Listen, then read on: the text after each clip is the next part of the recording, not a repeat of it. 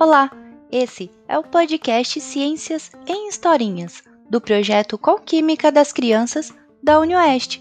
Eu sou a Bruna Assunção e hoje eu vou contar para vocês uma historinha sobre os filósofos Tales de Mileto, Demócrito e Arquimedes, adaptada dos livros O Mundo de Sofia, escrito por Justin Gardner, e Os 100 Maiores Cientistas da História, escrito por John Simmons. Episódio 1 Os Cientistas.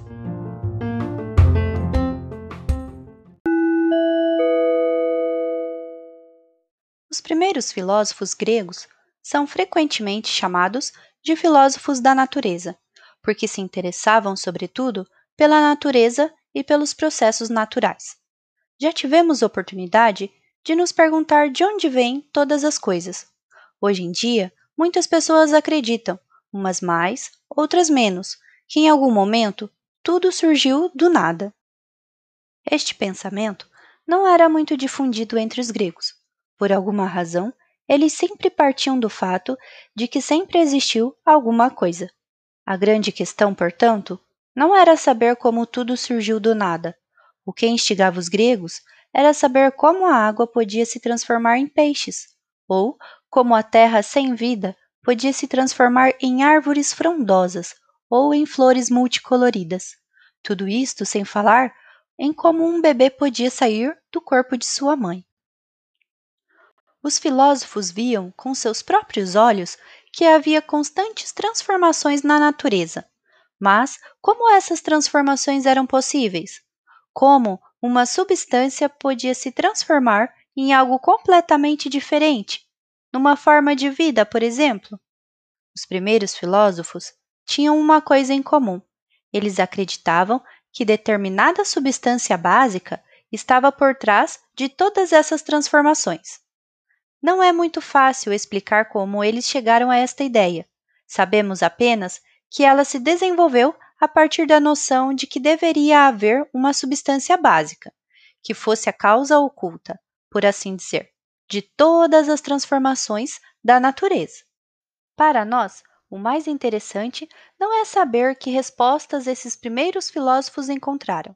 O interessante é saber que perguntas eles fizeram e que tipo de respostas buscavam. Mais importante para nós é saber como e não o que eles pensavam exatamente.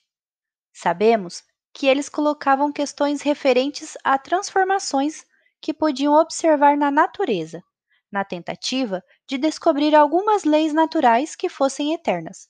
Eles queriam entender os fenômenos naturais, sem ter que, para isso, recorrer aos mitos. Interessava-lhes, sobretudo, tentar entender por si mesmos os processos naturais, por meio da observação da natureza.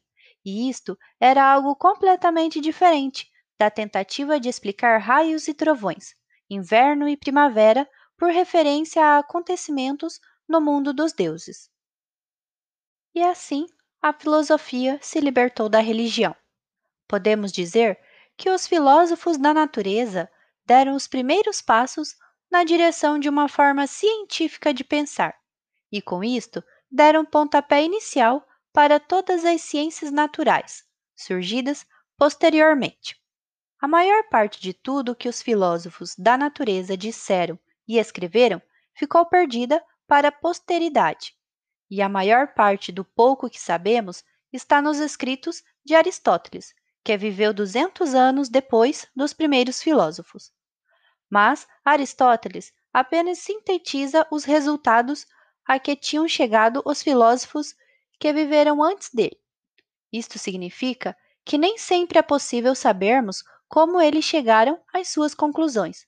O que sabemos, porém, é suficiente para podermos afirmar que o projeto dos primeiros filósofos gregos englobava questões relacionadas à substância básica, por detrás das transformações ocorridas na natureza.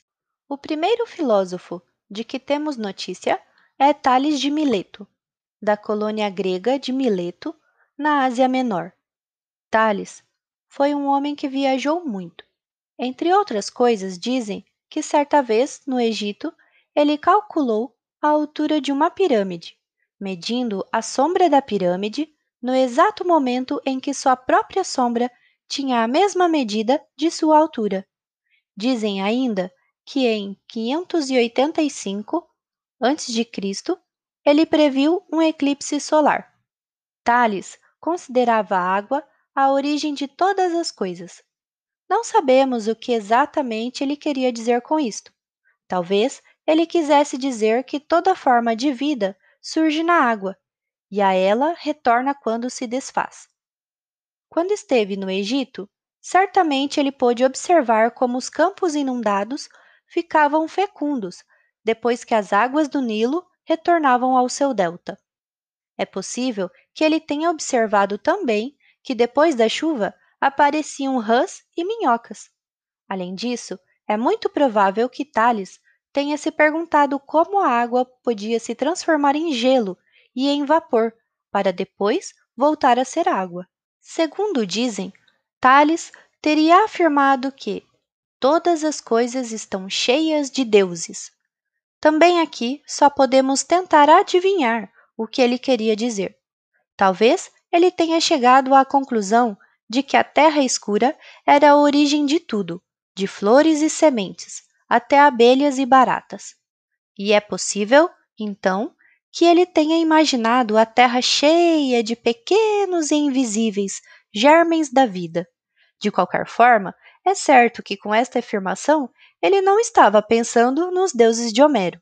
Outro grande filósofo da natureza foi Demócrito, natural da cidade portuária de Abdera, na costa norte do Mar Egeu.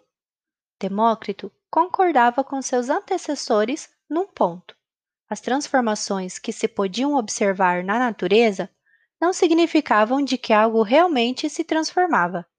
Ele presumiu, então, que todas as coisas eram constituídas por uma infinidade de pedrinhas minúsculas, invisíveis, cada uma delas sendo eterna e imutável.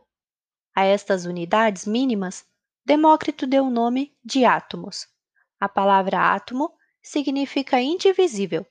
Para Demócrito, era muito importante estabelecer que as unidades constituintes de todas as coisas não podiam ser divididas em unidades ainda menores.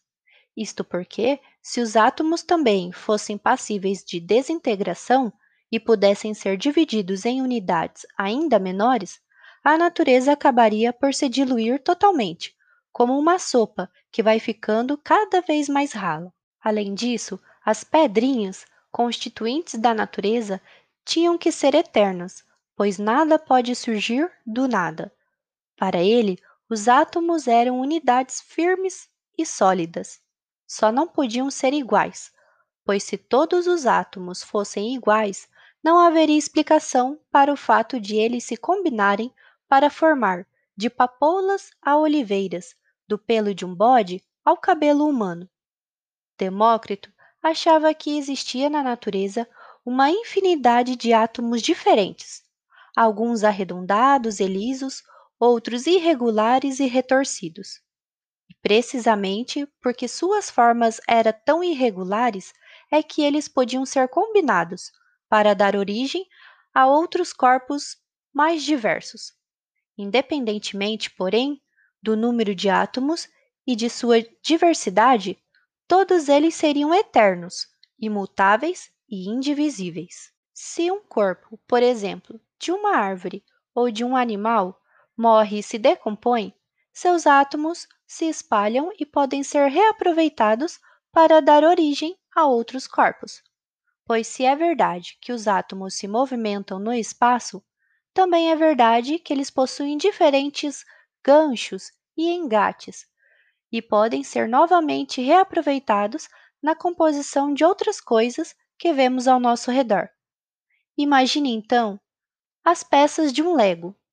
Elas possuem aproximadamente todas as características que Demócrito descreveu para os átomos.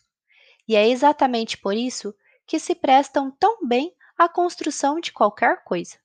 Em primeiro lugar, são indivisíveis. Em segundo, diferem entre si na forma e no tamanho. São compactas e impermeáveis. Além disso, as peças de Lego possuem ganchos e engates, por assim dizer, o que permite que sejam combinadas na construção de todo tipo de figura. Tais ligações podem ser desfeitas para que as mesmas peças possam ser reaproveitadas na construção de novos objetos. Justamente por possibilitarem seu reaproveitamento, é que as peças de Lego se tornaram tão populares. A mesma peça de Lego pode servir hoje para a construção de um carro, amanhã para um castelo. Ainda por cima, podemos dizer que são eternas.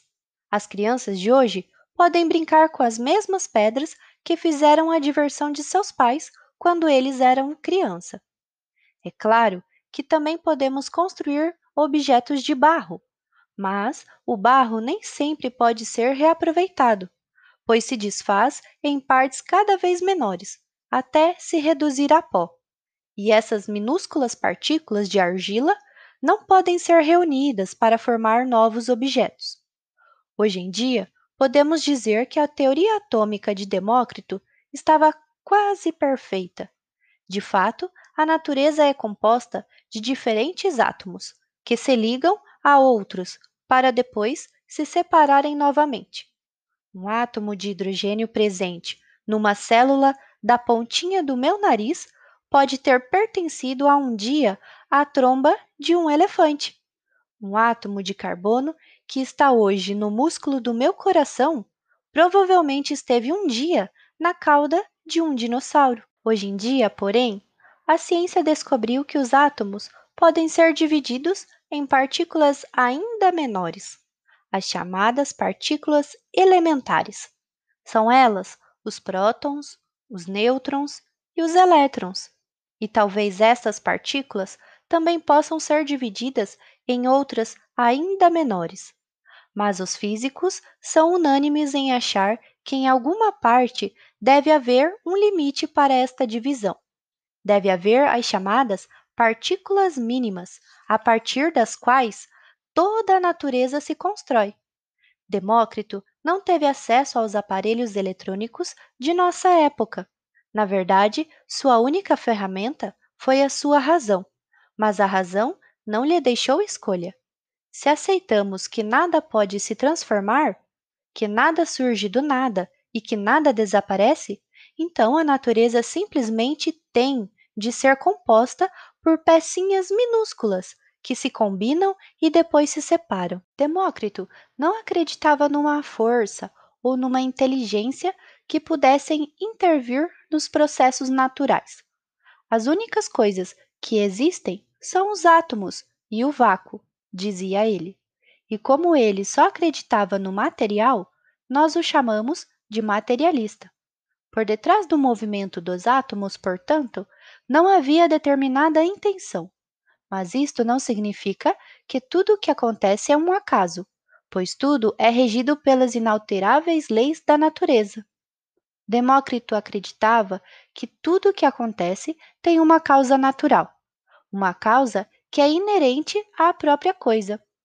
Conta-se que ele teria dito que preferia descobrir uma lei natural ao se tornar rei da Pérsia. Para Demócrito, a teoria atômica explicava também nossas percepções sensoriais. Quando percebemos alguma coisa, isto se deve ao movimento dos átomos no espaço. Quando vejo a Lua, por exemplo, isto acontece porque os átomos da Lua tocam os meus olhos. Mas o que acontece com a consciência? Está aí uma coisa que não pode ser composta de átomos, quer dizer, de coisas, materiais, certo? Errado. Demócrito acreditava que a alma era composta por alguns átomos particularmente arredondados e lisos, os átomos da alma. Quando uma pessoa morre, os átomos de sua alma espalham-se por todas as direções e podem se agregar a outra alma, no momento mesmo em que esta é formada. Isto significa que o homem não possui uma alma imortal, e este é um pensamento compartilhado por muitas pessoas em nossos dias.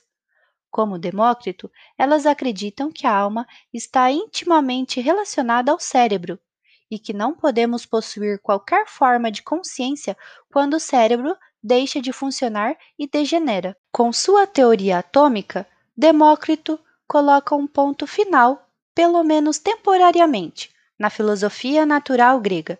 Ele concorda com Heráclito em que tudo flui na natureza, pois as formas vão e vêm. Por detrás de tudo o que flui, porém, há algo de eterno e de imutável, que não flui. A isto ele dá o nome de átomo. Já Arquimedes, engenheiro e um dos maiores matemáticos da história, foi o único grego da antiguidade a ter dado contribuições duradouras, significativas e diretas para a mecânica. Seu particular interesse para a ciência nos dias de hoje se prende ao fato de ter usado a experiência ou a invenção para testar a teoria e ter reconhecimento que os princípios básicos, que podem ser descritos matematicamente, são incluídos ao fenômeno físico. Uma grande quantidade de fatos é conhecida sobre a vida de Arquimedes, fazendo com que ele seja uma exceção com relação a muitos dos outros sábios da antiguidade.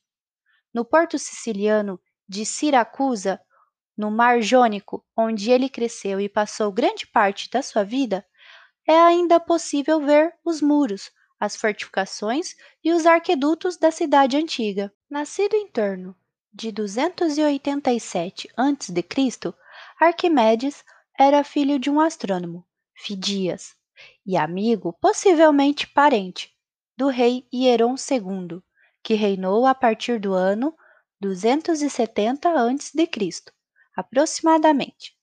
Em determinada época, Arquimedes viajou para o Egito e estudou em Alexandria, que era, naquele tempo, o centro da cultura grega, onde ficava a maior biblioteca do mundo.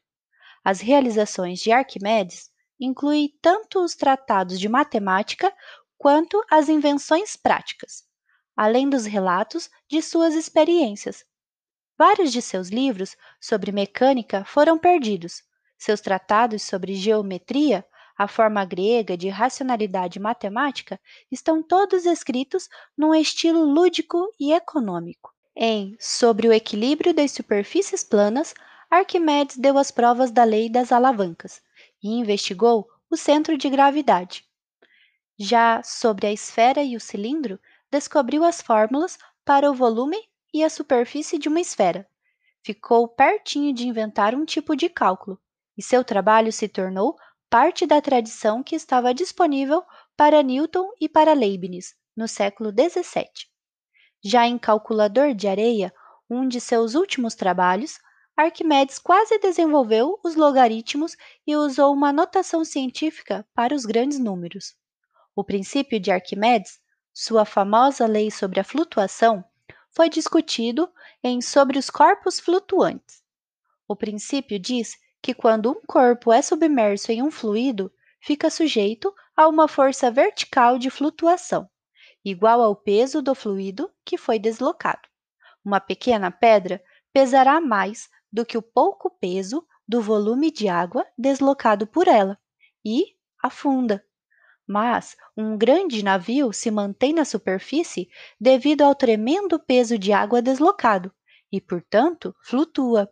O princípio de Arquimedes explica a flutuação e é um dos fundamentos da hidrostática.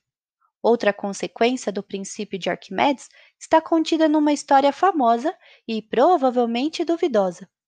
O rei Heron II tinha suspeitas de que uma grinalda que fora feita para ele não tinha sido forjada com ouro puro, mas que também continha prata.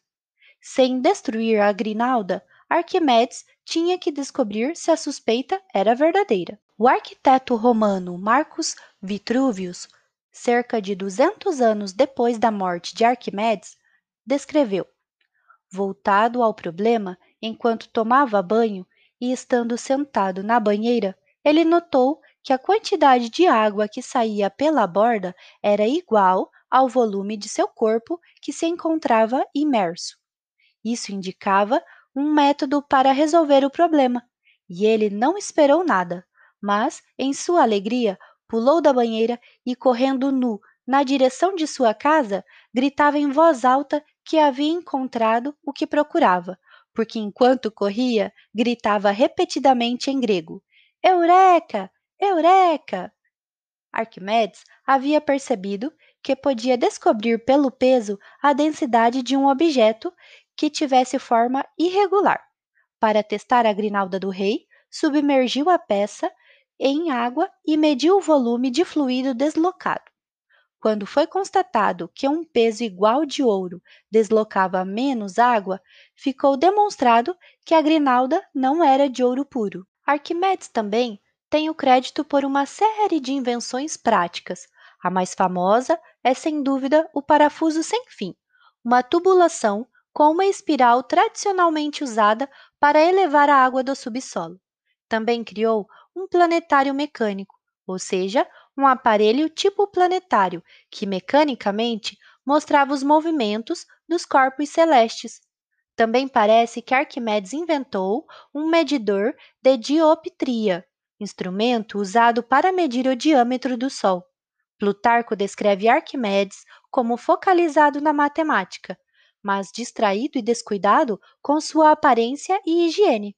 Ele tinha o hábito de desenhar figuras geométricas nas cinzas do fogo e diagramas no óleo de seu corpo, estando num estado de total concentração e, no sentido verdadeiro, em possessão divina, com seu amor e alegria para com a ciência. Arquimedes não deixava de ter um senso de humor.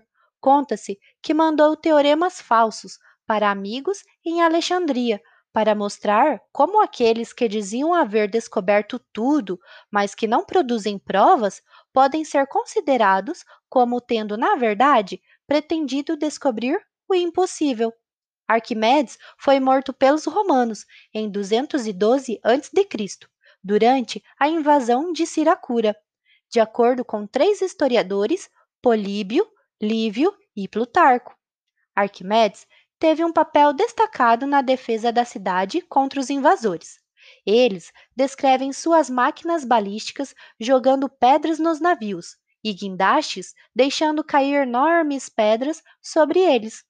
Existe também uma história sobre uma grande mão de ferro retirando um barco romano fora d'água. A prova favorita de Arquimedes diz respeito à relação entre os cones cilindros e as esferas.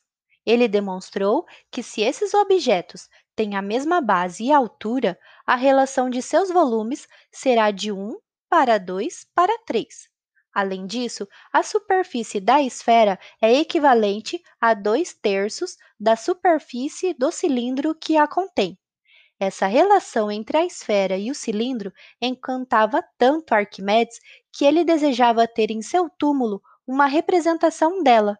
Mais de um século depois de sua morte, Cícero, o estadista romano, que era então o administrador da Sicília, procurou o túmulo de Arquimedes e o encontrou envolvido, coberto por todos os lados com moitas e trepadeiras. Apesar de Arquimedes não ter sido o primeiro a inventar a alavanca, como algumas vezes já se afirmou, foi entretanto quem supostamente escreveu o princípio da roda composta, com a frase proverbial: Com um ponto de apoio, posso mover o mundo. Essa foi a história de hoje. Lembrando vocês que toda quarta-feira tem mais uma historinha. Na próxima semana será sobre Leonardo da Vinci. Ah, e não esqueçam de curtir e compartilhar com os amiguinhos. Tchau, tchau!